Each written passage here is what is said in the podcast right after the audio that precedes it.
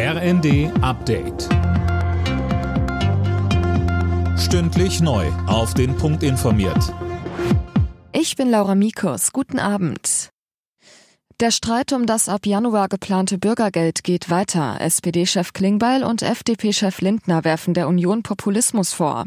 CDU und CSU drohen mit einer Blockade im Bundesrat für das Projekt.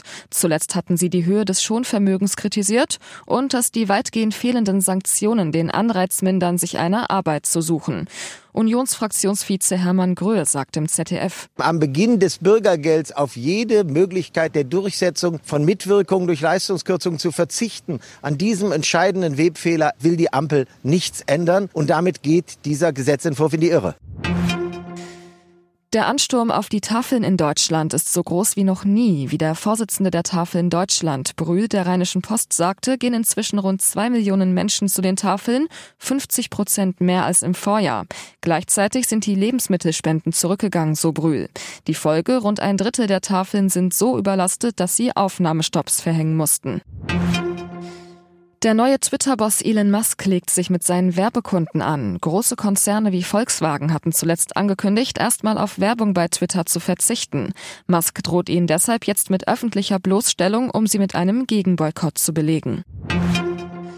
Klimaaktivisten haben den Amsterdamer Flughafen Schiphol teilweise lahmgelegt. Sie kletterten über Zäune und Absperrungen auf das Flughafengelände und setzten sich auf ein Vorfeld für Privatjets. Die niederländische Polizei nahm hunderte Aktivisten fest. Werder Bremen hat das Samstagabendspiel der Fußball-Bundesliga gegen Schlusslicht Schalke gewonnen. Endstand 2 zu 1. Die Bremer haben damit weiter die internationalen Plätze im Blick.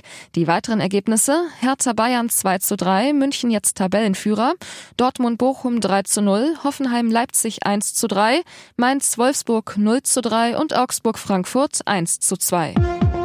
Alle Nachrichten auf rnd.de